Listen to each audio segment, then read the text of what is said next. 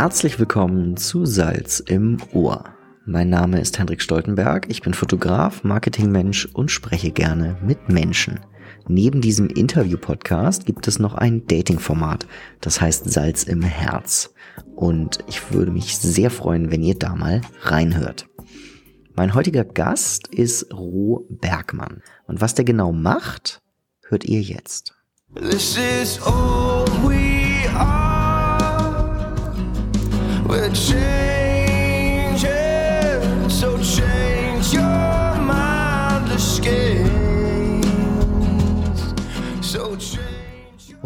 Bergmann ist Musiker. Wohnhaft in Kitzbühel haben wir uns auf halber Strecke zwischen Salzburg und Kitzbühel in Lofa getroffen. Im Steinerwirt hatten wir einen sehr netten Ort, um uns wirklich gut zu unterhalten. Wir haben sehr, sehr viele Themen, die wir besprechen und einige davon gebe ich euch vorab mit auf den Weg. Wieso schreibt er auf Englisch? Wie ist es mit dem Kreativsein und was gibt's für Methoden, da vielleicht besser zu werden, wie wichtig eine Schuhkammer für ihn ist und das Verhältnis vom Songschreiben für sich selbst und die damit natürlich verbundene Kritik von außen. Was macht es mit einem Menschen, wenn Kritik geübt wird? Was Erfolg ist und ob Geld Antrieb sein kann, gerade wenn man Musiker ist. Wie sich das Streaming auf die Musikwirtschaft auswirkt, wie wichtig es ist, neue Eindrücke zu bekommen und Rohs Verhältnis zur Bühne die Schwierigkeit vor Publikum zu spielen und wie sinnvoll dann doch die Nervosität sein kann. Lieber Roh, vielen Dank für dieses sehr bereichernde Gespräch. Es hat mich wirklich sehr gefreut und vielen Dank. Euch da draußen viel Spaß beim Zuhören. Vielleicht seid ihr auch so inspiriert wie ich und genießt das Interview. Herzlich willkommen zu einer neuen Folge.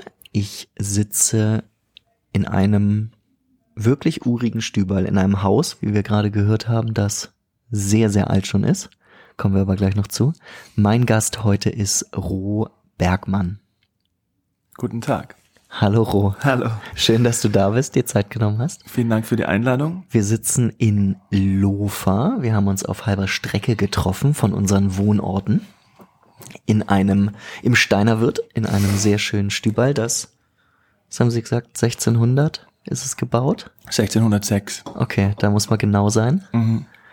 Das sind, nein, ich habe es mir natürlich ausgerechnet, 416 Jahre. Ja. Wir lassen uns inspirieren von dem Alter dieser Wände. Roh, wo kommst du gerade her? Ja, ich komme aus Kitzbühel. Ich bin noch von der Polizei aufgehalten worden, weil ich zu schnell gefahren bin, aber der Polizist war recht galant für das, was ich eigentlich gemacht habe. viel, viel zu schnell?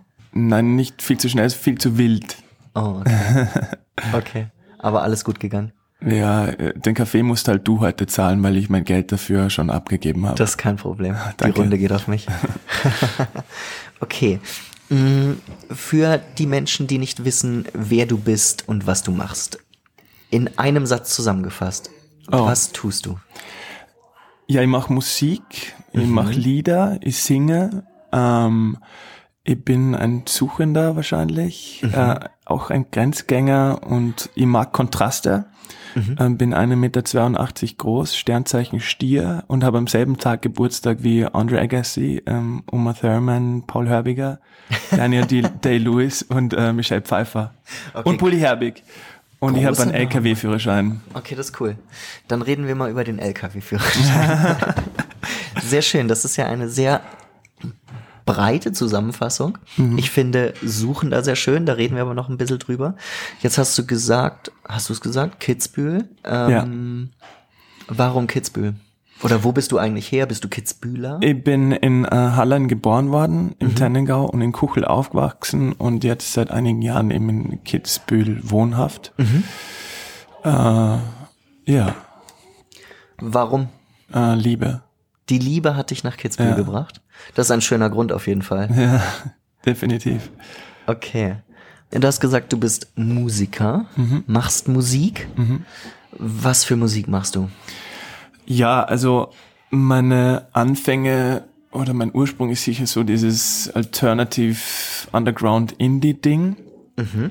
Aber so jetzt mit der Zeit hat sich doch einiges an, an Pop auch dazu geschlichen. Es ist irgendwie eine Mixtur von ja, organischen Sounds mit elektronischen Sounds. Ähm, ich singe auf Englisch und äh, ja, schreibe halt Lieder. Warum Englisch?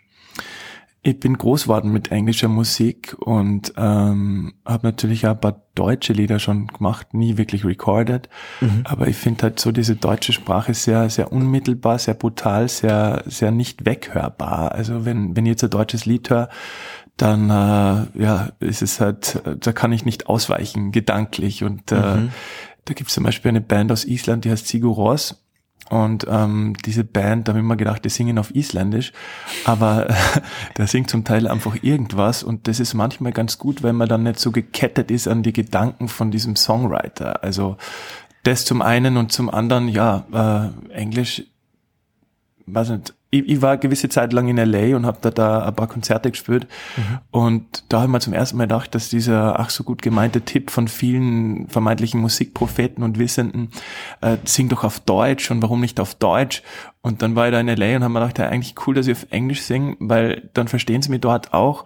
Es ist, man hat halt einfach ein größeres Publikum und ähm, es war dann schon cool, so mein erste EP 2019, die rauskommen ist, die wirklich in 14 Ländern habe ich Airplay bekommen, sprich die Songs sind im Radio gespielt worden und mhm. ich weiß jetzt nicht, ob das mit Deutsch auch so gewesen wäre und ähm, das wahrscheinlich eher nicht. Genau, also der Falco hat schon zur Nummer eins in Amerika gebracht mit deutschen äh, Floskeln, aber ja, also es ist das Englische und das ist mir Aber auch nicht ist fremd. Ist das eine Ursprungsentscheidung, die so diesen pragmatischen Gedanken der mhm. Verbreitung hat? Oder ist Nein, das einfach, nicht. weil du denkst oder das fühlst, dich da mhm. musikalisch besser ausdrücken zu können? Ich glaube, ich habe so zum, zum Songwriting angefangen, so mit zwölf, da habe ich so mal erst zwölf, dreizehn, habe meine erste Band während der Schulzeit gehabt und, ähm, und da war das immer das Englische. Also mhm das war immer Englisch und das ist es auch geblieben. Ich habe da nicht viel drüber nachgedacht. Okay, ist einfach so passiert so ein bisschen. Genau. Wegen der Hörgewohnheit, Sozialisation. Mhm, voll. Okay. Und wenn ihr jetzt zum Beispiel Hochdeutsch sprechen würdet, dann wäre es ja eigentlich auch ein bisschen eine Fremdsprache, also für einen Tenningau. ähm, insofern ist es eine ähnliche Art von Fremdsprache halt in Englisch erfahren und nicht im Deutschen. Okay wenn wir da jetzt, jetzt hast du schon erwähnt, dass du sehr, sehr früh damit angefangen hast, mit Schreiben und mit Mucke machen. Wo kommt es her? Also hast du eine Gitarre gefunden, die dann benutzt oder? Na, das war so, also meine Eltern haben immer äh, musiziert ähm, in diversen Urlauben. Also wir waren im Sommer immer am Schiff oder Segeln oder so. Mhm. Und da waren dann immer ein paar andere äh, Familien auch dabei. Und dann haben die halt zu späterer Stunde immer Wein getrunken und Gitarre gespielt. Und als mhm. Kind hat man das dann gar nicht so gern gehabt, um ehrlich zu sein, weil man wollte irgendwann schlafen und es war so laut. Und aber. warum sind die so lustig? Warum, genau, warum sind die so lustig? Aber ich glaube, so ist schon irgendwie so äh, ein gewisser Keim gesät worden. Also es sind bei uns einmal Gitarren herumgelegen und ich würde jetzt nicht sagen, dass das extrem ausgecheckt war, was die gemacht haben, aber es war sehr inbrünstig und, mhm. und voller Leidenschaft, wie die gesungen haben und äh, ja, so, so, so bin ich irgendwie aufgewachsen. Okay. Als ich mir die ersten Songs von dir angehört habe, war das so, es klingt jetzt natürlich danach, als ob ich das sagen müsste, weil ich hier mit dir sitze, aber es ist wirklich ernst gemeint. Okay. Dachte ich mir, hey, voll geil, das ist sehr stark die Mucke, die ich höre. Mhm. Ich bin allerdings, das ist relativiert das Ganze jetzt wieder. Ich bin allerdings schwerhörig. Alles ist kein Musikgeschmack, also ich okay. bin sehr, sehr vielschichtig, aber wenn ich mir anschaue, was mir in meiner in mal diesen neumodischen Jahresrückblicken vorgespielt wird, dann ist das sehr stark. Ähm, ich weiß nicht, ob ich das jetzt falsch ausdrücke, aber ich nenne das so ein bisschen in so eine Indie-Folk-Richtung. Mhm. So ganz grob zumindest mal, dass man so eine grobe Verortung hat, was du spielst. Ich weiß nicht, ob das stimmt. Siehst du das? Also Folk würde jetzt nicht unmittelbar sehen, ähm, aber es ist schon Indie, definitiv. Und ähm, ja, also wenn man jetzt zum Song schreiben zurückgeht, dann ist es so, dass äh, ein Song schon irgendwo auch äh, eine, eine Richtung vorgibt, wie der dann ausproduziert wird. Also mhm. wird jetzt eher elektronischer, wird er eher erdiger, organischer. Mhm. Und ähm, so versuche ich das einfach irgendwie dem Song gerecht äh, fertig zu kriegen dann. Okay, aber wenn wir da jetzt dann einsteigen und sagen, mhm. da gibt's jetzt das Lied Ich weiß nicht, ich pick jetzt einfach random irgendeins, Animal. Ja. Ja, übrigens ein hervorragendes Video, sehr zu empfehlen, sich das anzuschauen. Ähm, da reden wir aber auch noch drüber. Wo kommt es her? Gehst du spazieren und dann hörst du die Töne im Kopf oder setzt du dich aktiv hin und fängst an zu schreiben zu einem Thema oder? Mhm. Na, äh, bei Animal war es so, da habe ich, ähm, ich spiele Gitarre und ein bisschen Klavier, also mhm. Klavier zum Songwriting ist ganz gut. Mhm. Und da habe ich einfach so eine Basslinie gehabt und irgendwie das Wort Animal und dann ähm, war ich in Berlin zum Produzieren und ähm, wir haben einen anderen Song gemacht und dann habe ich den, ähm, den Anfang von Animal gespielt. Und dann ist einfach sehr schnell diese Welt aufgegangen. Also das Wort Animal war da, mhm. ähm, dann haben, dann war die Strophe halt da und dann haben wir so gejammt in diesem Studio.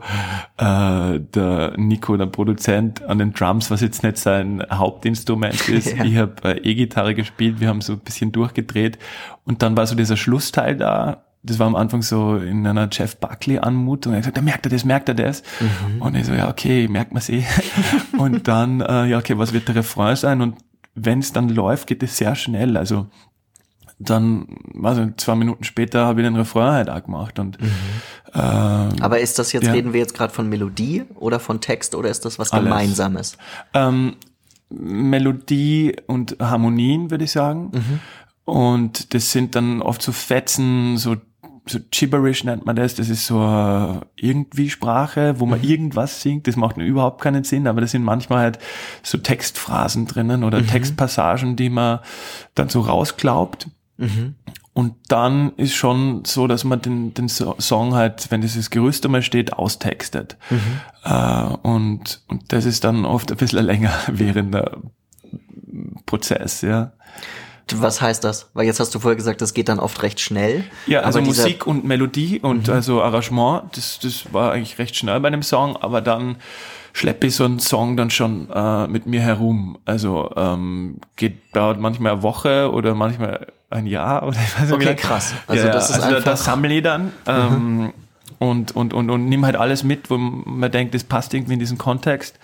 Und dann ist es fast wie Sudoku oder Puzzle spielen. Also dann, dann habe ich halt, weiß nicht, wirklich viel geschrieben ja. äh, und, und das sortiere dann aus und überlege, ob es float oder ob es ausgeht, ob es Sinn macht und das ist dann, also ich, um ehrlich zu sein, ich schreibe jetzt nicht, also ich habe vielleicht ein paar Phrasen, was ich weiß, die kommen sicher rein, mhm. aber dann dann äh, schreibe ich das nicht so zack, zack, zack, an einem schönen Tag ging ich, ging ich raus und dann sah ich auf eine Straße und sah ein Haus, keine Ahnung. Also ja. ich schreibe das jetzt nicht so aus dem Flow raus. Ich mache schon zum Teil so, ähm, ich glaube, es heißt Conscious Writing, wo man in der Früh aufsteht und dann einfach äh, Seiten schreibt, ohne nachzudenken. Also so schnell wie möglich irgendwie und wenn einem nichts Neues einfällt, dann schreibt man, mir fällt nichts Neues ein. Und so kommt man also, sehr gut zu, zu seinem unterbewussten Denken. Man schreibt das auf, was im Kopf da ist. Genau, grade, und aber egal, sehr schnell, sehr ja. schnell und auch nicht beurteilen oder verurteilen. Mhm. Und, äh, und da kann man auch gute Sachen raus. Das hat ja einen meditativen Ansatz eigentlich, oder? Weil da ist es ja, glaube ich, auch so, dass ja, du da sitzt. entleerenden Ansatz, ja. ja. Dass du die Gedanken einfach kommen lässt, genau. akzeptierst genau. und weiterschickst. Und, glaube ich, ja. Genau. Okay, sehr spannend. Wie lang hat dann, wenn wir bei Animal bleiben, wie lang hat dann der gesamte Prozess gedauert vom ersten Animal-Gedanken und am Klavier sitzen mhm. zu fertiges Video? Mhm. Nee, ja. nicht Video, Entschuldigung. Das lassen wir aus. Fertiger Song. Fertiger ja. Song, ja. Ähm, also der Song war, war schnell fertig. Das war vielleicht sogar in der Session äh, okay, dann krass. fertig. Ähm, natürlich äh, ausproduzieren dauert dann wieder, das machen wir dann meistens in so Steps, also da gibt's dann so eine erste Rough-Version, mhm. auf die texte ich dann auch noch oder schaue, was sie von der Melodie her verändert oder zweite Stimmen und so dazu. Ja. Und also dann fliege ich dann äh, zurück wieder oder fahr zurück äh, nach Österreich, Mhm. Und dann, dann lasst man das meistens ein bisschen rasten und dann vergeht eine gewisse Zeit, was auch gut ist, weil dann haben wir wieder frische und neue Ohren, mhm. dass man drauf hört. Weil die Kunst in diesem ganzen Prozess ist ja diese, diese Ursprungsidee nicht abzustechen. Also, dass, dass man halt, ja, den Zauber irgendwie drinnen lässt, weil oft mhm. sind so, so Roughs oder so Demo-Versionen viel ehrlicher, viel weniger konstruiert als dann das, was man daraus macht. Also, man, man kann auch einen Song kaputt reparieren, sozusagen. ja. Und, äh, ja, und bei Animal war es dann so, wir lassen uns dann eben schon ein bisschen Zeit, aber vielleicht, wenn man alles zusammenrechnet, ich weiß es nicht. aber ja, das Texten ist wirklich das, wo, wo, ich, wo ich dann auch mit mir, ähm, wie soll ich sagen, also da ist immer die Frage, was hat man für einen Anspruch? Mhm. Äh, schon ringe und auch kämpfe, weil das ist echt harte Arbeit. Mhm. Weil ein Song, Song hat man schnell, ähm, aber äh, ja, ich, ich kann es schwer abschätzen, aber es dauert manchmal sehr lang und dann weniger lang hin und wieder. Okay. Also sehr individuell und kein Absolut, einheitlicher ja, Prozess. Ja, es ist halt immer so dieses Momentum dann da, wo man weiß, okay, das ist es jetzt. Mhm. Oder wo man dann auch entscheiden muss und sagt, okay, ich habe zwar versucht, 100 Prozent aus dem Song rauszuholen, aber es sind halt nur 80 geworden. Ähm, ich habe alles gegeben, the best you can is good enough. Mhm. Äh, aber dann irgendwann muss man es auch gut sein lassen. Ähm, und es gibt ja auch Songs, die nicht released worden sind, also wo man einfach weiß, okay, man hat den Song jetzt nicht getroffen. Mhm in der Produktion oder hat irgendwie am Weg äh, den, den, den Vibe verloren dafür. Mhm. Und dann ist es auch so, dass man einfach sagt, okay, na, der Song ist jetzt nicht so, wie ich es mir vorstelle oder stark genug und dann muss man es auch sein lassen. Und das ist dann was, was von dir ausgeht oder ist das dann, dass der Produzent oder mit den Leuten, mit denen du halt dann zusammenarbeitest, dass die dann ehrlich genug sind und sagen, du, ich glaube, das ist nix oder kommt es dann von dir? Ja, oder beides. Es entscheidet schon eh, also mhm. ja. Ähm, manchmal natürlich in Absprache mit dem Produzenten, aber das spürt man. Also es ist so wichtig, dass man in diesem Prozess sein Gefühl dafür nicht verliert mhm. und dann auch ehrlich ist und halt sagt, okay, finde ich gut, berührt mich selbst oder berührt mich nicht. Mhm. Ja. Gibt's, ähm, weiß ich nicht, eine Person, eine Band, eine weiß nicht, ein Ereignis oder was auch immer, musikalisch gesehen, wo du sagst, das ist die größte Inspiration, die du bekommst? Oder kommt Inspiration dafür von überall? Also nicht nur aus, dem aus der Musik? Auf jeden Fall von überall. Und es ist auch ganz, ganz witzig, wenn man sich da selbst beobachtet, wann und wo man inspiriert ist. Mhm. Ähm, also für mich sind es oft neue Orte, neue, neue Wahrnehmungen, mhm. Kontraste mhm. eben, das inspiriert mich. Mhm. Und ähm, ja, das ist aber trotzdem so ein bisschen ein, ein, ein, ja, ein Vogel. Also manchmal ist es da und man mhm. weiß nicht warum und dann kämpft man wieder und dann ist nichts da. Also ja, wobei die Basis für wirklich Inspiration ist meistens schon, sind irgendwelche starken Gefühle, dann fließt so. Wenn man starke mhm. Gefühle hat und, und viel fühlt, dann, dann, dann würde ich schon sagen, dass ich am meisten inspiriert bin. Nur positive Gefühle? Nein, gar nicht nur negative Gefühle? ja, das ist so die Frage. Äh, ich habe das wirklich überlegt schon so bei mir, wann, wann, wann passiert so und es ist wirklich, das klingt komisch, aber oft passiert, wenn, wenn ich nicht sehr, sehr fröhlich war, ja. Mhm. ah, irgendwo dann, ähm, wir haben da zu Hause so eine Schuhkammer und dann ist es so ein Platz, wo ich weiß, da hört mich keiner mhm. äh, und da gehe keinem auf die Nerven und da bin ich dann sozusagen frei in dem, was ich mache. Also ich, wenn ich jetzt einen Song anfange zu schreiben, dann, dann will ich ja nicht gefallen in dem Moment, sondern da will ich frei sein und schauen, was so die, die Dynamik ergibt oder was mhm. so einfach rauskommt und auch sehr unbewusst. Ja. Äh, und eben ohne Grenzen. Also ja, nicht absichtlich so. Und äh, ja, und, und wenn, ich mache sehr viel Skizzen. Also jetzt habe ich gerade momentan so eine Methodik, wo ich, das klingt jetzt nach wenig, aber äh, wo ich jeden Tag 15 Minuten, manchmal zweimal 15 Minuten mir einen Timer stelle und mhm. dann Gitarre spiele oder Klavier spiele oder irgendwie versuche Ideen einzufangen. Und dann ergibt es einigermaßen viel an, an Skizzen, also an, an, an so Entwürfen oder Grobentwürfen, Rohentwürfen. Mhm. Und, ähm, und die Skizze selbst, wenn ich es mir dann so anhöre, oder ich merke man es dann eh meistens, was, was mir zart, wie man so sagt in Österreich, was, was mir, was mir irgendwie ein Gefühl gibt der Freude bereitet, dann bleibe ich da dran. Mhm und andere gehen halt dann einfach weg. Mhm. Und, und 15 Minuten ist gut, finde ich, weil ähm, ich habe halt einmal so einen krassen Anspruch dann und dann äh, verzeihe ich mir selbst nichts und dann finde ich manchmal alles ganz, ganz schlimm, was ich mache oder ganz, ganz schlecht. Ja. Und das sind diese 15 Minuten so ein Rahmen, wo wo, wo man sich hinsetzt, aber wenn es ja nicht freut und das ist dann nicht ein zu hoher Berg, wo man dann irgendwie rauf will, sondern das ist, ja, das ist ein guter Zeitrahmen und gerade auch mit diesem Timer, meistens macht man es dann eh viel länger, ja. aber dann, dann zwingt dann das sozusagen dazu, dass man einfach diese 15 Minuten wenigstens täglich macht. Aber wenn du jetzt sagst, dieser 15 Minuten Timer, ähm, ist es so, dass du dann auch Schluss machst nach 15? je nachdem, je nachdem, wie, wie, wie, wie äh, gut's läuft. Genau. Okay. Wobei, fahre in Urlaub, ähm, das glaube ich der Sänger von den Ärzten oder so. Ja. Der hat gesagt, er hört immer dann auf, wenn er am inspiriertesten ist, weil dann kann er sich am nächsten Tag wieder hinsetzen und geht mit dieser gleichen Energie. Wenn es am schönsten ist, soll man auch. Ja, naja, aber dann hat er Idee, gleich immer oder? wieder so dieses, wow, ich hab Bock drauf. Weil Mhm. wenn man das so ausreizt bis zum letzten und dann schon so ein bisschen müde ist oder Mhm. auch keine Lust mehr hat. Aber das, da glaube ich, gibt's kein Pauschal- oder Patentrezept. Also Mhm. das ist einmal so, einmal so. Okay. Und dann hast du gesagt, wenn du dich in das Schuhkammerl, ich stelle mir jetzt wirklich so, ein, Ja. so eine kleine Box vor, Ja, fast schon. Absolut. Okay, cool. ähm, da hast du gesagt, da musst du keinem gefallen. Ja. Wie sehr ist das Teil dieses Prozesses, das Gefallen wollen und, weiß ich nicht, müssen? Na, von dem versuche ich mich ganz frei zu machen. Also ich versuche dann ähm, schon diese Macht des Gefallens bei mir zu lassen. So wie ich sage, gefällt mir oder gefällt mir nicht, weil ähm, natürlich, also wenn man so einen Song released und, und, und in die Welt schickt, das ist wie ein Baby gebären und ähm, das ist wirklich so. Und wenn dann irgendwer sagt, oh scheiße, der, oh, Entschuldigung, darf man nicht sagen, Bitte. wow, dein was. Baby ist voll schier. Und du denkst aber so, Mama, mein Baby, ja, okay, es ist nicht das Schönste, aber es ist wenigstens ein Baby und so. Äh, ja, also eben schon äh, die Macht bei sich lassen. Also und da entschieden sein und einfach sagen, okay, das war jetzt der Song für diese Zeit. Ja. Und, äh, und dann kommt ein neuer Song wieder. Also es, es hängt nicht alles immer an einem Song. Man muss sich da selbst äh, ein bisschen überlisten auch, weil ich habe schon auch absolut diese Phasen gehabt, wo ich zu groß im Zweifel war und und und äh, und, und, und ja zu perfektionistisch aufgrund von von zu viel Unsicherheit, dass ich halt immer glaubt habe, alles ist schlecht, was ich mache. Und dann war es aber witzig, ich war dann, wie schon gesagt, in LA äh, und und da gibt es ja Center of Entertainment, Center of Music in irgendeiner Form. Voll, ja. Und, ähm, und ich habe dort, da habe ich sehr viele Konzerte gesehen und auch ein bisschen gespürt.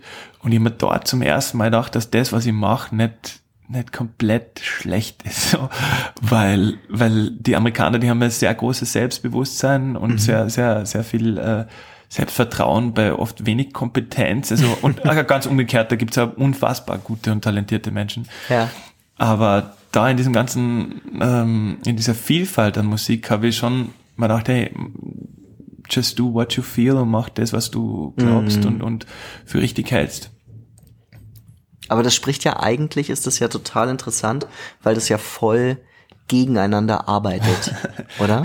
Also du machst was aus so einer Grundintention heraus, weil du da Bock drauf hast und diesen Prozess irgendwie geil findest und halt gerne Musiker bist. Gebärst dann, um in dieser Metapher zu sein, dieses, äh, dieses finale Stück dann in die Öffentlichkeit. Und dann kommt jemand, ja, ist scheiße. Also es ist ja so salopp, das ist ja bei Filmen oder bei allem Kunstdarbietung, Leute gehen vorbei, rezipieren es irgendwie im Vorbeigehen, gucken einen Film, während sie am Handy rumdaddeln und sagen, ja, fand ich scheiße. So, und das ist ja natürlich was, was mit dem Hersteller davon etwas macht. Ja. Ich glaube, mit mehr Erfahrung muss man das mehr ausblenden, weil es jeder findet irgendwas blöd. Und das ist Ja. auch völlig legitim, weil wir haben halt nur mal andere Geschmäcker. Aber das ist ja, das passt ja eigentlich gar nicht zusammen so, Mhm. oder? Weil so einerseits, ich, ich mach's für mich und es passiert, ich muss es cool finden und Mhm. dann passt es. Und dann kommt jemand und sagt, ne, finde ich scheiße. Und Ja, da darf man halt dann nicht zu viel hinhören oder auch nicht zu viel Artikel lesen. Aber ich habe eigentlich echt Glück gehabt, bisweilen es, ähm, das war eigentlich ganz früher einmal so, ähm, wo ich meine erste Band gehabt habe während der Schulzeit ähm, und ich war noch nicht einmal im Stimmbruch und war halt so ein kleines Bierschell und und dann haben wir halt da schon Konzerte gespielt so und dann kommt also ein bekannter Herr nach dem Konzert und sagt so, hey, äh, du, du singst jetzt nicht falsch oder nicht so schlecht, aber deine Stimme ist einfach wirklich schlecht. Und ich war halt sogar äh, Teenager und, und, und pubertierend und eh alles, keine Ahnung, im Wandel, im Die beste in der Phase, in der man voll klarkommt. boah. Und das hat mich wirklich begleitet. Ähm, und ich glaube, das war schon einmal eine, eine harte Ansage. Und man wird ja, also was er nicht umbringt, macht dann nur härter. Und, äh, und ich habe einfach nie aufgehört. Und ähm, insofern, ja, wenn jetzt jemand sagt, gefällt mir nicht, natürlich, also je nachdem, wer es sagt, aber ja, ich glaube, man darf sich da nicht zu abhängig machen von solchen Meinungen, ähm, was natürlich leicht gesagt ist und schwer umgesetzt ist. Klar. Aber ähm, ja, ich habe einfach irrsinnige Freude am Songschreiben und am, am, am, am, am Machen und äh, Und ich weiß, okay, wenn der Song jetzt released wird, dann habe ich ja schon wieder jetzt drei Songs in der Zwischenzeit geschrieben mhm. oder produziert, bin gerade dabei und sage halt, okay, der Song war halt nicht. Mhm. Ähm, um mir selbst ein bisschen zu helfen. Weil, Aber ist ja. in diesem Prozess schon sehr früh jemand dabei, von dem du eine Meinung als wichtig empfindest? Mm. Oder bleibt das sehr lange bei dir? Puh, äh, auch unterschiedlich. Also natürlich, wenn ich dann mit meinem Produzenten arbeite, dann geben wir halt ein paar Skizzen durch und mhm. überlege das und das. Aber wenn ich sage, okay, das will ich machen, dann, dann weiß ich schon, dass ich es machen will. Und ähm, ja, klar, ich habe Freunde, denen, denen ich, also wenige, denen ich das so ein Vorspiel, weil das ist eben so, wenn man zu schnell seine Babys herzeigt und dann zu viele sagen, es ist schier, dann macht man sie eben so abhängig. Also Jim Hendrix hat, glaube ich, gesagt, I'm just ich werde tun, was ich fühle, so. Und ja. dieses Fühlen ist so wichtig und äh, immer wieder in einen Zustand kommen, wo man arbeiten kann. Mhm. Wenn man jetzt immer zu sehr in die Zukunft schaut oder zu sehr überlegt, was meint der oder die, dann bringt man sie dabei um in den Prozess. Also, mhm. ja. Und das ist dann auch ganz gut, dass ich so quasi in einer musikalischen Enklave in Kitzbühel bin. Weil da gibt's halt nicht so viel, mit denen man sich dann vergleicht, was äh, manchmal Aber es gibt ist auch Internet in Kitzbühel. Ja, definitiv. Aber der Vergleich ist schon sehr oft der Tod von Kreativität, finde ich. Also mm. ist immer die Frage, in welcher Phase des Prozesses man sich vergleicht. Ist schon ganz gut, wenn man hinschielt zu dem oder zu dem, Klar, aber man muss ja schon Inspiration sein Ding machen. irgendwo, einfach, ne? ja. Sich anzugucken, was in der Welt passiert, eh wie du gesagt hast, mhm. rumgehen, Orte anschauen. Okay. Wie viel würdest du sagen von dem, was dann am Ende rauskommt und dann logischerweise für gut befunden wurde. Zumindest mal von dir. Entschuldigung, das war jetzt sehr asozial. ähm, ist Talent und wie viel ist Arbeit? Boah. Also, ich glaube, ein gewisses Grundtalent ist schon wichtig, aber es ist dann schon sehr viel Arbeit. Also Talent ist vielleicht so eine gewisse Basis, mhm. aber es reicht ja überhaupt nicht, sich auf seinem Talent auszuruhen. Ich meine, Talent ist letztlich auch ähm, äh, mach's nochmal, aber dieses Mal mit mehr Talent.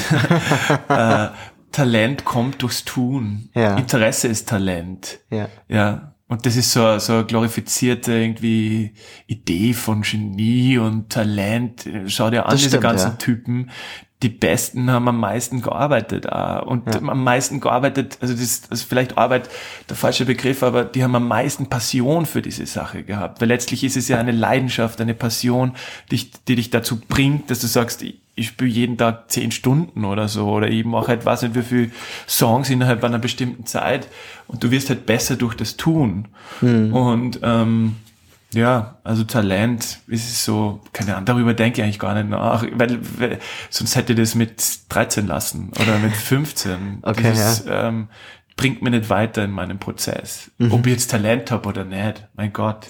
Okay. Manchmal hat man Talent und manchmal überhaupt kein Talent, aber ja. das sollte man sich nicht so richten, finde ich. Okay. Ich meine, Talent, also gibt er dann eh äh, der Erfolg die Antwort darauf, ob du Talent hast oder nicht, oder ob du, ja, keine Ahnung, weiß ich auch nicht, ob man es sagen kann. Aber ähm, ja. Na, was ist ja eine spannende Ansicht. Also, was heißt eine spannende Ansicht? Also, es ist ja sicherlich so, dass, ja, wenn du nur Talent hast, dann sitzt halt rum und hast am Ende keinen einzigen Song draußen. So, ja, ne? ich meine, also, also so eine gewisse Niederlagenkompetenz oder so, ist ein großer Begriff, aber äh, dass man halt äh, immer wieder aufsteht, ist, glaube ich, schon eine wichtige Sache. Dass man immer wieder anfängt, ist wichtig. Mhm. Musik sehe oder so Musik machen sie schon als Geschenk, aber es wird einem absolut nicht geschenkt. Also mhm. vielleicht so diese, diese, diese, diese ursprüngliche, ursprüngliche Idee, die kommt halt. Ja. Aber dann muss man schon dranbleiben, also äh, und schauen, wohin es dann führt auch. Hast du ja eh erklärt, ja. Ja. Okay. Mm, was ist dann für dich der Punkt, wo du sagst, das wäre oder ist jetzt Erfolg? Ah. Ja, Erfolg würde ich schon, also kann man natürlich aufteilen. Also Erfolg äh, in, in Zusammenhang mit, Erfolg ist das größte Gefühl, die größte Emotion, finde mhm. ich Erfolg. Und dann gibt's halt irgendwie so eher ein bisschen äh, statistischere Ansichten von Erfolg. Das heißt halt, ja, okay, wenn man im Rolling Stone erwähnt wird oder mhm. wenn man einfach Airplay bekommt oder wenn es beim Streaming funktioniert. Mhm. Oder vielleicht auf die Musikbranche runter reduziert. Erfolg ist, das Bruttokriterium für Erfolg ist, wie viele Tickets verkaufst du. Mhm. Ja, oder kannst du davon leben? Ja. ja. Für mich ist Erfolg, für mich ist Erfolg echt ein Song machen, der, den ich selber gut finde, zumindest für eine bestimmte Zeit. und den auch wirklich nicht abstechen im Prozess. Und natürlich wäre Erfolg, also live zu spielen, Tour zu spielen ähm, mhm. und einfach, ja, was hingestellt haben ist ein Erfolg. Zu wachsen ist Erfolg. Mhm. Gut. Erfolgreiche Antwort oder? Auf jeden Fall. nee, sie ist super. Okay. Weil das ist ja, genau deswegen stelle ich ja die Frage, mhm. weil sie so unterschiedlich betrachtet werden kann. Mhm. Ja, die einen sagen, ich bin erst erfolgreicher Musiker, wenn ich acht Millionen Platten verkauft habe. Mhm. Oder so. Irgendwas. Das sind dann harte Parameter so. Ja. Aber ich habe ähm, 2019 im, im Dezember bin ich nach Berlin geflogen und zum Produzieren auch und ähm, bin dann angekommen, es war kalt und es war schon sehr spät und sehr viel passiert in diesem Jahr, sehr viel Gutes, von dem ich geträumt habe. Mhm. Und ich habe so reflektieren angefangen, was eben alles passiert ist und dann fahre ich so im Auto und denke mir so, ah, fuck, so viel von dem, was ich mir gewünscht habe, ist in Erfüllung gegangen und ich habe es nicht gespürt. Mhm. Ich habe das nicht gecheckt. So. In dem Moment dann. Und ich habe mir dann gedacht, hey, was bist du für ein Depp? Mhm. Weil, äh, was ist es denn? Äh, ja, dann war ich schon ein bisschen ärgerlich mit mir selber. Mhm. Weil ich finde das Weil man so getrieben ist. Ja, äh. voll. Ich finde nämlich so als Grundsatz, ich meine, wir leben nun mal in einer kapitalistischen Welt mhm. und egal wo wir hinblicken und gucken, ist ein der Hauptparameter für Menschen ist Geld. Mhm. Ja, also klar, wir haben alle unsere Rechnungen zu bezahlen. Ohne Geld geht's halt nicht. Mhm. Aber Scheitern und Erfolg wird sehr, sehr häufig oder fast immer, würde ich sogar sagen, damit zu, in Zusammenhang gebracht. Ja, weil es ja da ein messbarer Parameter ist. Ja. So, ja. Und jetzt hast du vorhin mal Farin Urlaub erwähnt. Ja. Ist sehr erfolgreich unter dem zu sehen. Ja, wenn man das nur monetär betrachtet musikalisch sicherlich auch und so weiter, aber das ist halt schon ein großer, großer Faktor, glaube ich, bei vielen Musikern zumindest, oder? Geld? Mhm. Boah, ich glaube, wenn es ums Geld geht, dann sollte man diesen Weg nicht einschlagen. Na, wirklich ist so. weil die, die es dann so richtig schaffen, so wenige ja, sind. Ja, die schaffen es nicht, weil sie geldgierig sind oder weil sie Geld wollen, die schaffen es, weil sie weil hart sie arbeiten, wieder die schaffen, aufstehen. weil sie einfach, ja, eine riesen Leidenschaft dafür haben. Du musstest so viele Hindernisse überkommen, bis du jemals dort bist. Ja. Oder es geht schnell, aber dann musst du auch weiter wachsen. Aber also ich glaube nicht, dass man Musik macht, wenn man Geld haben will. Nein, nein, nie. Dann will man bitte was anders machen. Okay. Ja, 100 Prozent. Okay. also ja, also fahre in Urlaub ist jetzt auch nicht so musikalisch meine absolute, also ja, da gibt's andere, die mir besser gefallen. So. Ja. Aber bei dem würde ich schon sagen, dass es Erfolg ist, dass er ein glückliches Leben führt. Das ist wirklich Erfolg, dass mhm. du glücklich bist und dass du vielleicht Leben so in Zyklen einteilst. Der hat jetzt gesagt, so in seinem äh, Podcast-Interview, er hat jetzt so gewisse Phasen, wo er halt schreibt, mhm. wo er neue Songs macht. Und dann hat er halt Phasen, wo das dann ausproduziert wird und dann, äh, wo halt die Songs dann released werden mhm. und wo dann halt Promotion gemacht wird, dann gibt's halt eine Tour und Live und dann hat er wieder, weiß nicht, drei, vier Monate Zeit, wo er halt auf Reisen geht mit seinem Motorrad. Und sowas finde ich schon recht smart, wenn man sich so strukturiert. Ähm, weil, ja, weil das, das klingt dann schon nach einem, einem selbstbestimmten Leben. Mhm. Und ja. Okay. Wenn wir da noch drin bleiben in dieser Erfolgsthematik, ist das dann zumindest mal bei dir jetzt so, dass das einen großen Anteil innen und außen hat? Also, weil wir haben ja vorher dieser, dieser Eigenprozess und du willst halt selber irgendwie damit happy sein, was du da jetzt auf die, in die Welt wirfst mhm. oder auf die Welt wirfst. Ähm, ist dann aber dieses, das war geil, auch durch das Außen betrachtet? Also, dass ich jetzt als Zuhörer von dir sage, hey, richtig geiler Song? Ah, von dem versuche ich mir echt eher beizumachen, weil mhm. sonst, sonst, ähm, ja, das hilft mir nicht. Na, wirklich. Also, es ist so. Ja. Ich meine, es ist schon cool, gut. wenn irgendwer, keine Ahnung, aus Argentinien oder irgendwo aus der Welt dann zu mir schreibt und sagt, wow, der Song bedeutet ihm einfach so viel das Schön. Ja. Aber das macht mir als Künstler nicht besser, finde ich. mhm. Okay. Du hast vorher mal das Thema Streamen erwähnt. Mhm. Was ich da so ein bisschen feststelle, ich habe es dann kurz recherchiert, jetzt nicht übermäßig, dass Musik kürzer wird. Mhm. Also in der Länge der Lieder. Ja. Ich glaube, das ist extrem genre-spezifisch. Also ähm, ja, natürlich, heutzutage trachten sehr viele nach diesem äh, Streaming-Erfolg. Das mhm. ist auch für, für Songs extrem äh, wichtig, dass die auf den diversen Plattformen dann äh, Streams bekommen. Mhm. Ähm, ist natürlich eine Riesenchance mit diesem Streaming. Also man kann halt von nirgends schon mal losstarten, wenn mhm. der Song funktioniert und du bist als, als Artist gläsern. Also die sehen, aus welchen Ländern kommen wie viele Zuhörer, welche Altersgruppe, wann hören die das, wann schalten die weiter und dementsprechend gibt's ja, glaube ich, schon so AI, also so Artificial Intelligence. Mhm künstliche Intelligenz, äh, wo man Songs von äh, ja, Computern bauen lassen kann. Mhm. Äh, Die jetzt sagen, das funktioniert. Genau, richtig. Und das ist aber eigentlich sehr weit weg von dem, warum ich einen Song mache. Also ähm, eben wie ich am Anfang gesagt habe, das ist genre-spezifisch, also ähm, vielleicht für Hip-Hop oder für eben diese ganz typischen Pop-Nummern gibt schon so ein Raster, wo man sagt, okay, der Refrain sollte nach später als 30 Sekunden oder 50 Sekunden kommen. Mhm. Ähm, aber ja, das, das frisiert die Musik schon ziemlich und ähm, ich will so weit es geht halt schon ehrlich sein in dem, wie ich Musik mache, auch wenn das manchmal jetzt nicht so förderlich ist. Mhm. Ja. Also du folgst dann doch sehr dem, was in deinem Kopf entsteht und wie sich das halt entwickelt. Das hast ja, du vorher lang beschrieben, aber würde ich schon sagen, und klar, also man will jetzt auch nicht selbst das Bein stellen und irgendwelche Sachen machen, die jetzt kompletter Blödsinn sind, mhm. wobei die, das gibt's ja nicht. Aber es gibt halt Songs, wo man weiß, der funktioniert streaming-wise besser. Mhm. Und dann gibt's halt Songs, wo man einfach ja dem Flow von dem Song auch folgt.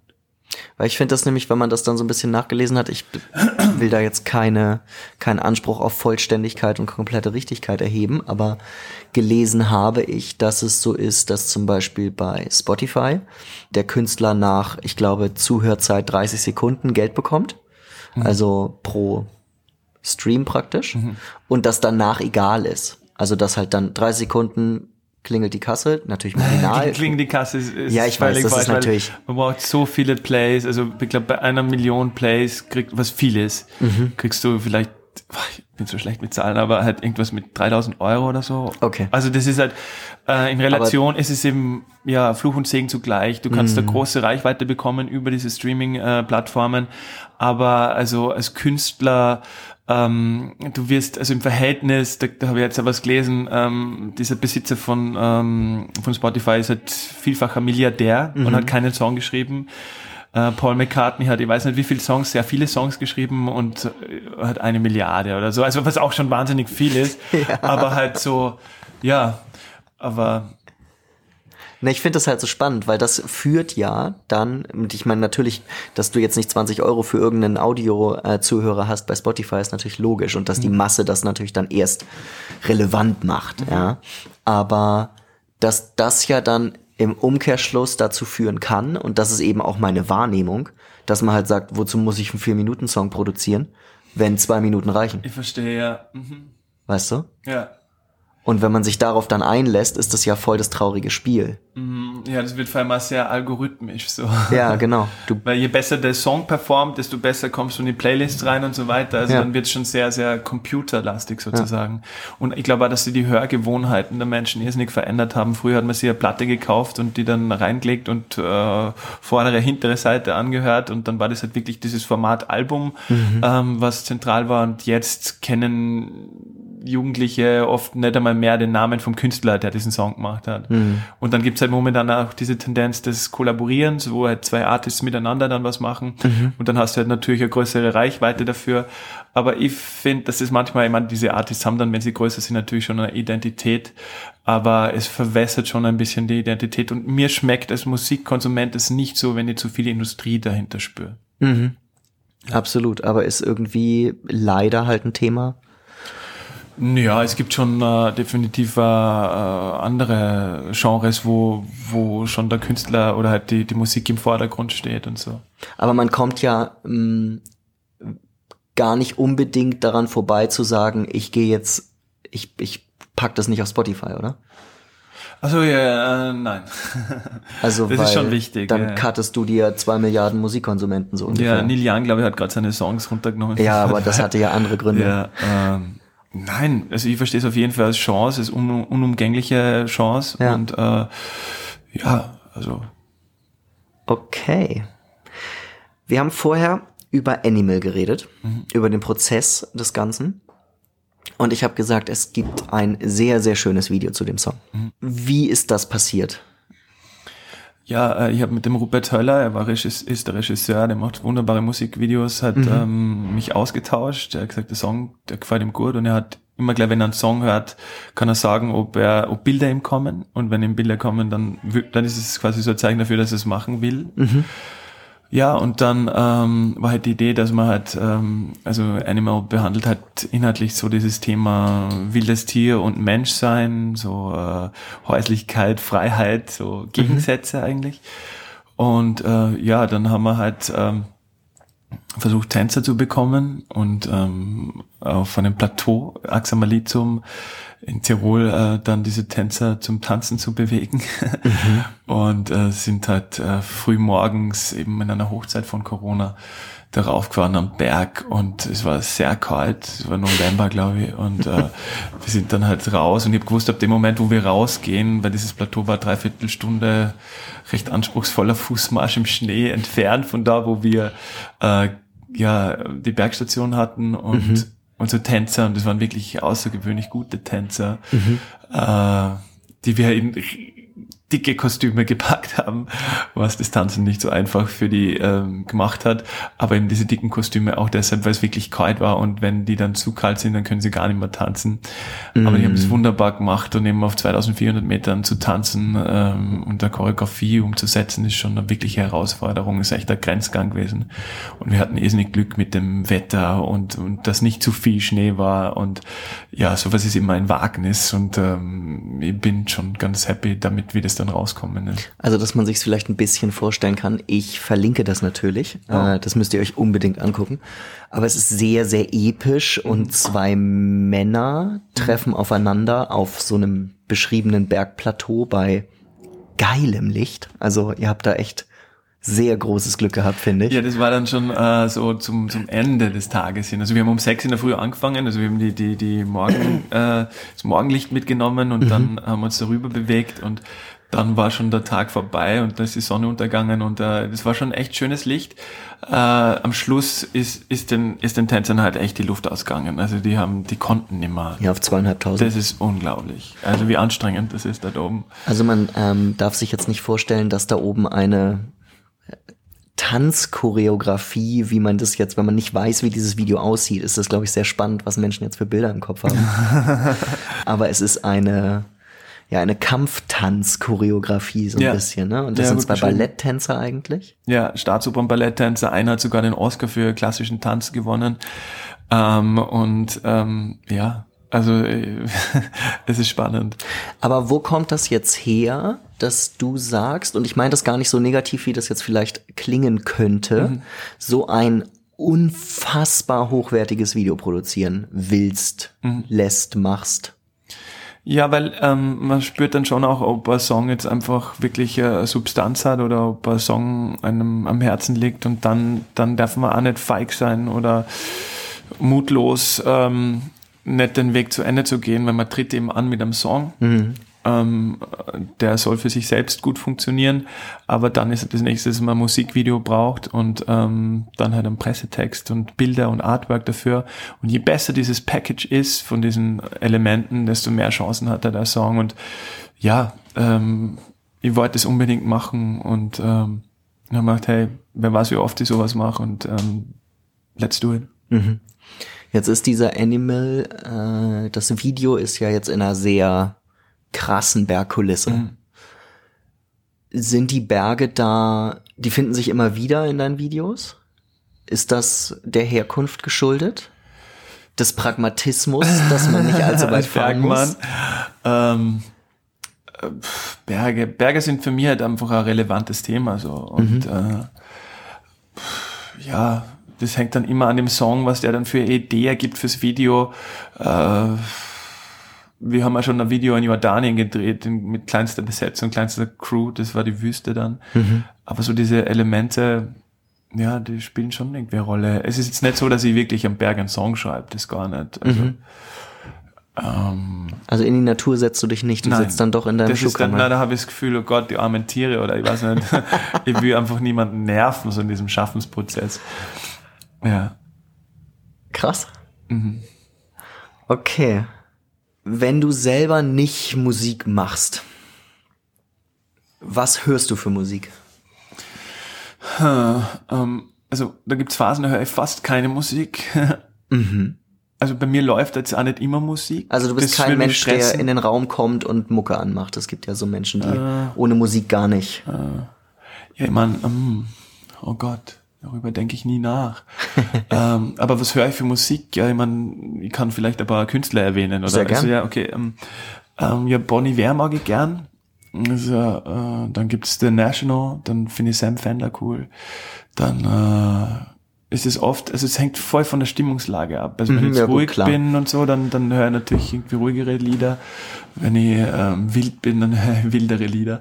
Aber ist das, würdest du das vom Genre her oder von der Richtung in die Art verorten, die du selber auch machst, oder ist es ganz anders?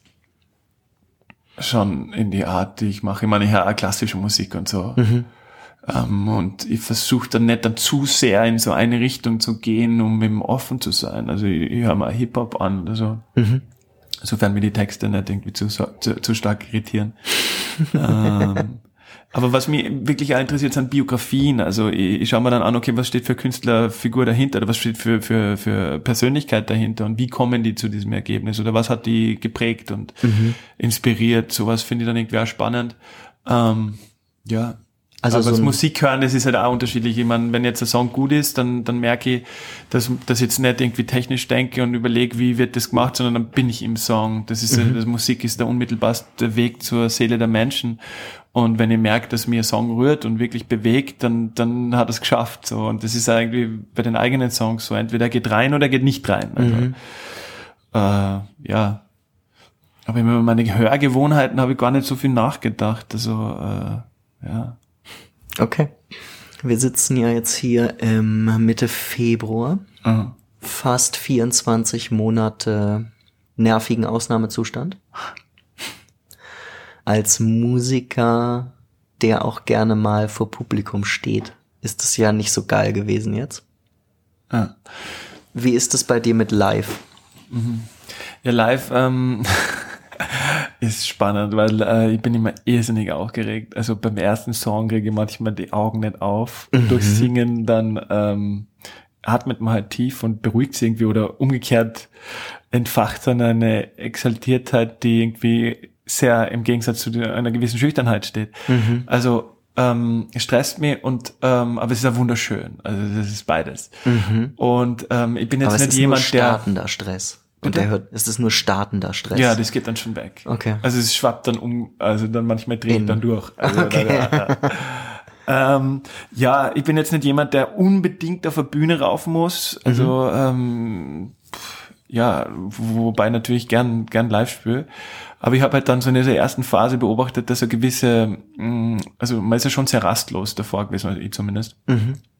Und dann war halt einfach das mal nicht möglich, äh, so krass zu reisen und äh, dann habe ich halt eher mal geschaut, dass ich nach innen schaue und man wird natürlich zurückgeworfen auf sich selbst, aber ich habe eh gerade irgendwie zwei, drei Songs zum Fertigmachen gehabt, dann macht okay, gute Ruhezeit, mhm. äh, das fertig zu kriegen und habe aber dann auch gemerkt, je weniger intensiver Gefühle oder neuer Bilder man reinbekommt, desto schwieriger wird es auch so ein bisschen zu schreiben, finde ich für mich, weil ich doch immer aus einem eigenen Wahrnehmen, aus einem eigenen Empfinden irgendwie da schreibe.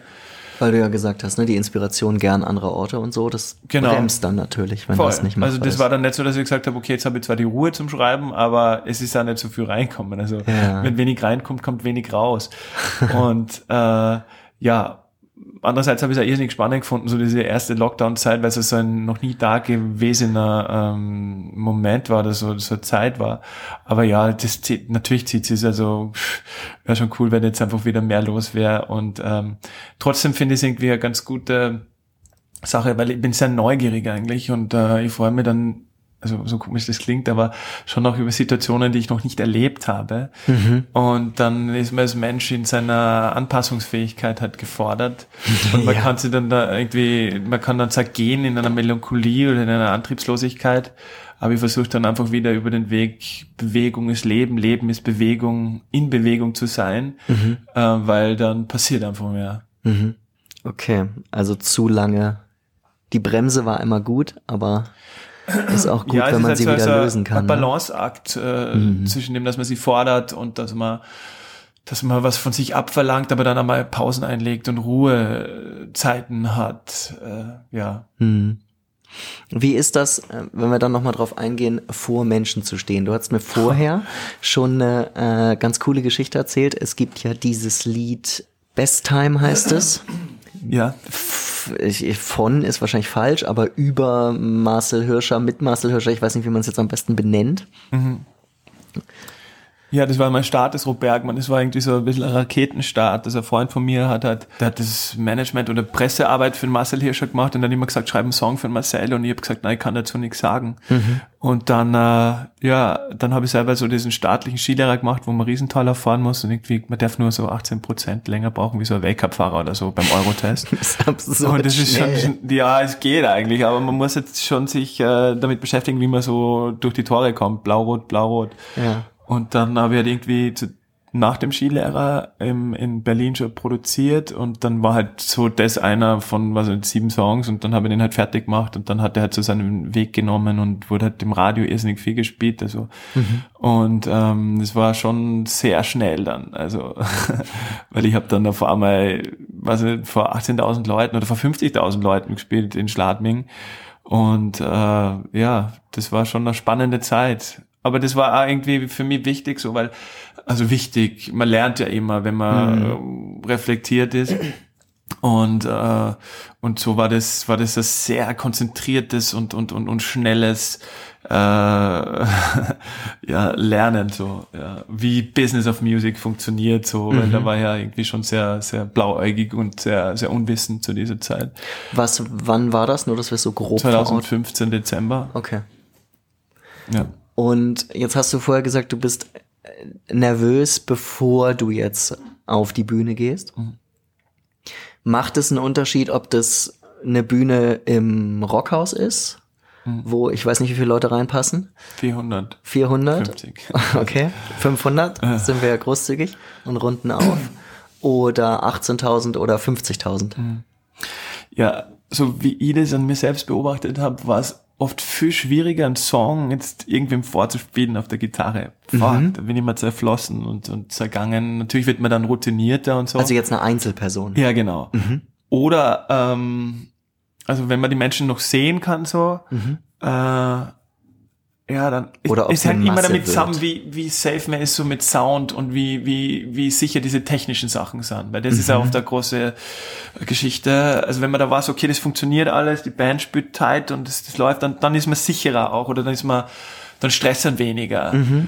Aber halt so dieses vor die Menschen zu treten und man ist ja, ich glaube schon als, als, als Songwriter oder als, als Schreibender feinfühlig und so. Mhm. Das, das, ist natürlich eine irrsinnige Überforderung. So. Mhm. Äh, man möchte nur verstecken. also es ist nicht immer gleich. Es ist ja schon so, dass man dann eine Routine kriegt und ähm, ich finde eben dieses sich selbst aussetzen eine gute Sache, weil dann wächst man. Ja. Und äh, ja, da kann man dann nicht irgendwie den, den Schwanz ansehen. So. Also da muss man dann schon sich aussetzen und mhm. ähm, das macht ja, also ich war auf Tour so dann in Deutschland und die, man merkt dann schon, wenn man öfter spielt, dass das dann irgendwie ein bisschen weggeht.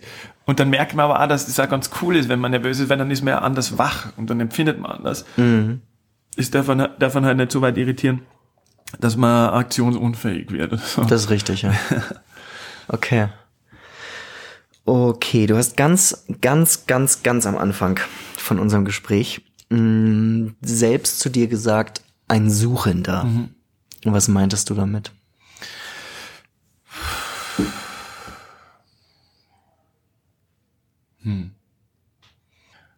Hm.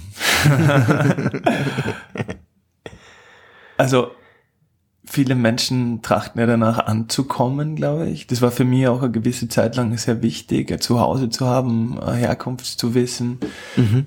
Aber in der Form von, von fresh bleiben, frisch und äh, äh, nicht staubig, ist es halt wichtig, dass man, glaube ich, suchend ist und, ähm, und auch nicht angekommen ist und sich immer wieder auf den Weg macht, weil wenn man zu sehr glaubt, etwas zu sein, dann hat man aufgehört, etwas zu werden.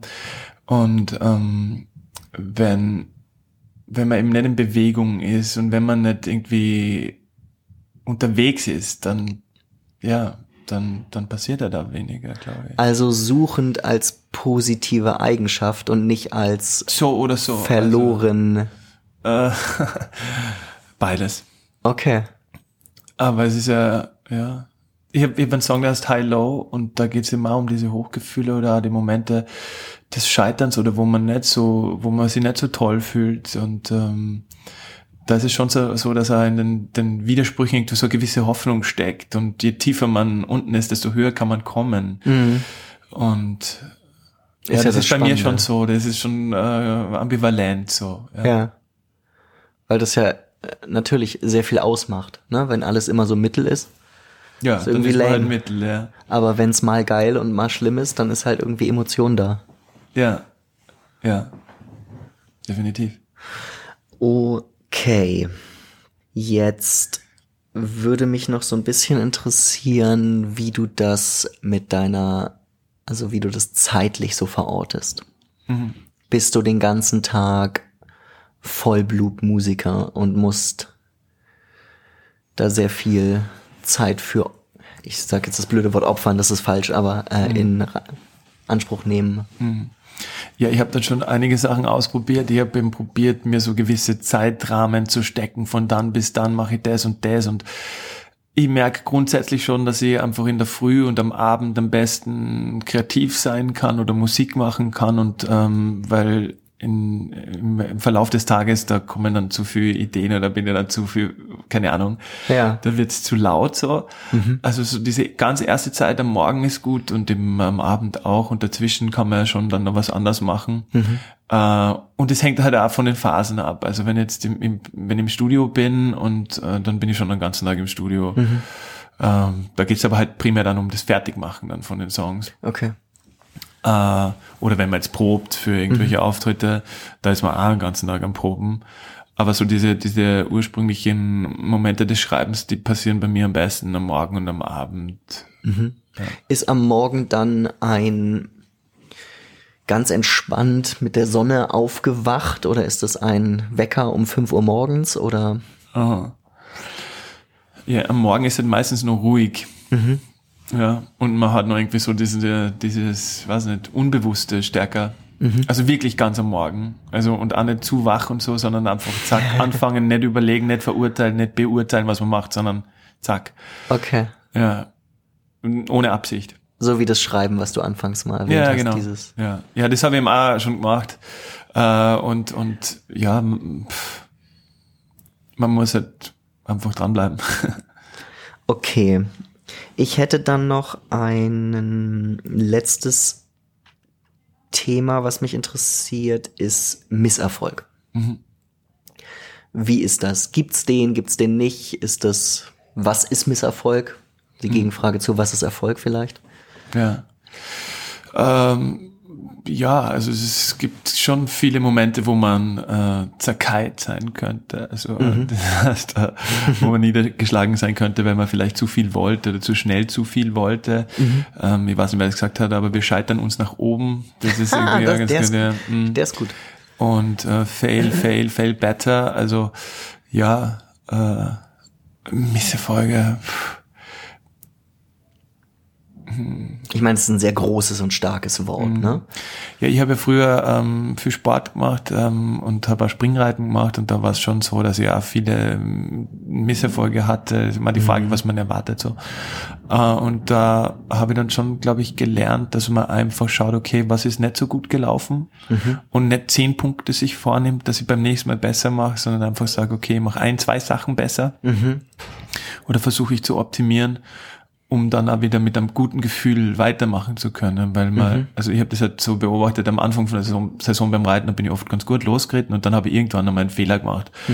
Und äh, dann habe ich mir den Kopf so endlos zerbrochen über diesen Fehler und so fokussiert auf diesen Fehler, dass einfach im Verlauf der Turniere das dann oft schlechter wurde. Ja? Und äh, da ist es wichtig, dass man, dass man halt selbst sich in eine Situation bringt, wo man, wo man wieder das Gefühl hat, alles ist möglich. So. Weil wer, wenn man nicht selbst an sich glaubt, wer soll dann an einen glauben? Das ist vollkommen richtig. Ja. Aber es ist voll schwer, oder? Für ja, man darf sie nicht zu ernst nehmen, einfach, glaube ich, wirklich. äh, und ja, Trübsalblasen und Grübeln und eben so äh, problemorientiertes Denken, das ist natürlich schon in, in meiner Struktur oder Genetik äh, drinnen. Mhm. Und ich rede zu lapidar daher und ich kämpfe da schon echt lang und oft mhm. dann auch mit mir selber. Aber ja, wenn man sich selbst überwindet, dann, dann kann man schon ziemlich viel überwinden, finde ich. Mhm. Und es soll dann nicht zu kämpferisch sein. Das ist, ähm, das merke ich auch, wenn ich das zu sehr als Arbeit definiere oder so, dann ist es halt sehr ernst oft so. Mhm. Also das Musik machen. Und man muss da schon immer wieder schauen, dass man Leichtigkeit reinbringt und nicht nur Trübsal bläst. Aber ist es dann schon auch diese nüchterne Analyse? Also wenn du mich fragst, also meistens denke ich nicht so viel drüber nach. okay. Das ist ja das Geheimnis. okay. Ähm, Gibt es da Mechanismen oder ist Techniken. das ja oder passiert das einfach? Nicht so viel drüber. Das ist ja so wie denke nicht an einen Eisbär. Ja, ja klar. Mhm. Ja, also unser Unterbewusstsein kennt das Wort nicht nicht. Also mhm. ja und deshalb soll man Sachen so formulieren, dass sie positiv formuliert sind. Mhm. Also, dass man eben sagt, ähm, keine Ahnung, beim Reiten geh nicht zu früh beim Sprung mit dem Oberkörper vor. Mhm. Das ist eine Nicht-Formulierung, mhm. sondern muss man das Gegenteilige formulieren. Macht, also so, also bleib mit dem Oberkörper hinten. Mhm. Ja. Ähm, und, und ja, ich versuche mich da schon auch gut zu auszubalancieren ich glaube, dass auch mit Meditation viel geht, dass man einfach äh, sie immer wieder füttert mit, mit, mit den richtigen Wörtern und den richtigen Gedanken. Mhm. Das ist ja das, was wir kon kon kontrollieren können, mhm. äh, wenn wir es regelmäßig machen. Und ähm, ja, ganz heraus habe ich es auch noch nicht, wie so mein, mein Hirn in mein Herz reinbringen quasi. Mhm. Ähm, weil man ja schon offen sein will, aber manchmal ist man halt einfach nicht so happy. Ja. Und man kann dem nachgehen oder man kann es irgendwie angehen, dass man, dass man äh, ja dem nicht so nachgeht. Ich merke halt, dass ganz banal gesagt so Dinge wie einfach gut schlafen, gesund ernähren, eine gewisse Regelmäßigkeit, ja. äh, habe ich noch was vergessen? Das ist einfach, dann geht's am gut. Ja. Aber die Frage ist, wie gut soll es am gehen, so als Künstler, mhm. weil ja, man, man, man schreibt schon irgendwie so aus dieser Tristesse heraus ja, manchmal Sachen. Hast die Frage ist halt, gesagt, wie man ja. den Song dann kostümiert, ob man jetzt die Musik dann auch so traurig sein lässt, wie das, was der Text sagt. Dass das Low auch ein Thema sein muss, irgendwie in einem drin. Oder? Ja, nicht müssen, aber das ist halt einfach da so. Mhm. ja. Cool. Sehr gut. Jetzt habe ich noch eine Sache, weil wir da haben wir jetzt noch gar nicht drüber gesprochen. Ich würde es aber gern ähm, ansprechen, weil ich es sehr cool finde. Du hast einen Preis gewonnen. Ja, ja. Recht frisch. 21. Jänner 2022. Frisch. Frisch. ich weiß nicht, wenn es raus, wenn die Sendung rauskommt. Äh, ja, zeitnah. Es ah, wird zeitnah, nicht allzu okay. ewig dauern. Ähm, wieso hast du den gewonnen? Was ist das für ein Preis? Hm. Ja, es gibt den Heimo Erbse-Preis. Das war ein ähm, Komponist, ein klassischer Komponist und von dem waren immer so Tantiemen, er ist schon gestorben, mhm. Tantiemen über und dann haben sie da hat sich der Vorstand vom Rockhaus überlegt, eben diesen Preis zu stiften für mhm. den hoffnungsvollsten Nachwuchskünstler für Rock und Pop im Bereich Salzburg. Okay. Also ich hoffe, ich habe das jetzt richtig zusammengefasst, aber so ungefähr ist es. Ja. Das wird einmal im Jahr vergeben und ähm, ist also im Rahmen von diesem Extraordinary Sampler. Mhm. Das ist der Extraordinary Sampler kommt einmal im Jahr raus. Das ist die Werkschau von Salzburg. Da mhm. reichen, weiß nicht, 70, 80 Leute ihre Lieder ein mhm. und dann kommen halt ein paar auf diesen Sampler drauf. Also die mhm. werden werden selektiert und aus diesem Sample heraus wird dann immer so der Heimo Erbse Preis vergeben. Okay. Und ja, Musik ist kein Wettkampf, finde ich einerseits. Und ja. andererseits ist es eine irrsinnige Motivation, ähm, diesen Preis zu bekommen. Mhm. Weil es weil es schon, äh, ja, irgendwo ist eine Wertschätzung für das, was man gemacht hat. Also du kriegst mhm. jetzt nicht einfach diesen Preis so. Und wenn ich jetzt auch schaue, wer diesen Preis aller gewonnen hat, dann, ähm, ja, es ist, es ist schon cool. Sehr cool. Was passiert mit dem Preisgeld? Geht das in die nächste yeah. großspurige Videoproduktion? Oh, na, schauen wir mal. Ähm, ja, in die nächste Musikproduktion auf jeden Fall. Okay, also sie bleibt in dem Bereich, wo ja, sie definitiv. hergekommen ist. Also ich werde mir jetzt kein Haus kaufen darum. ja. Okay. Ich hätte noch eine Abschlussfrage. Mhm. Was ist dein Sinn des Lebens? Wahrscheinlich glücklich sein. Kurze Frage, kurze Antwort. Wachsen ist schon auch ein Sinn des Lebens. Ja. Weiterkommen, Entwicklung. Mhm. Mutig, also, mutig sein ist wichtig. Und Sinn des Lebens ist schon glücklich sein. Da gibt's ja die Geschichte, wo der John Lennon, glaube ich, von der, von der Lehrerin gefragt wird, hey, was willst du werden im Leben? Oder äh, die Lehrerin fragt die, die Schüler so, was wollt ihr werden im Leben? Und, und dann sagt halt irgendwie der John Lennon auf, ich weiß jetzt nicht, ob es nur irgendwie ein Mythos ist oder eine Geschichte, und sagt halt, äh, er will happy werden, so, er will glücklich sein. Ja. Und dann sagt sie so, hey John, du hast die Frage nicht verstanden. Und dann sagt er halt so, äh, Frau Lehrerin, ich glaube, Sie haben das Leben nicht verstanden. Je nachdem, wie alt er da war. Ja, also ich weiß jetzt, aber ja, aber es ist eine schöne Geschichte. Es Ist eine schöne Geschichte, ja. das ist sie auf jeden Glücklich Fall. Glücklich sein ist schon wichtig.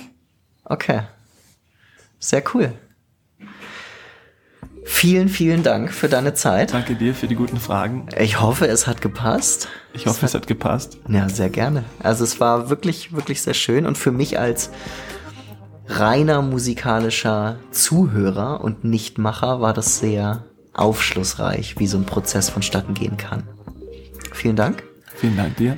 Ihr da draußen hört euch unbedingt an, was Ruhe da äh, fabriziert und für Babys in die Welt äh, wirft und vor allem die Videos. Vielen Dank fürs Zuhören und bis bald. Ciao.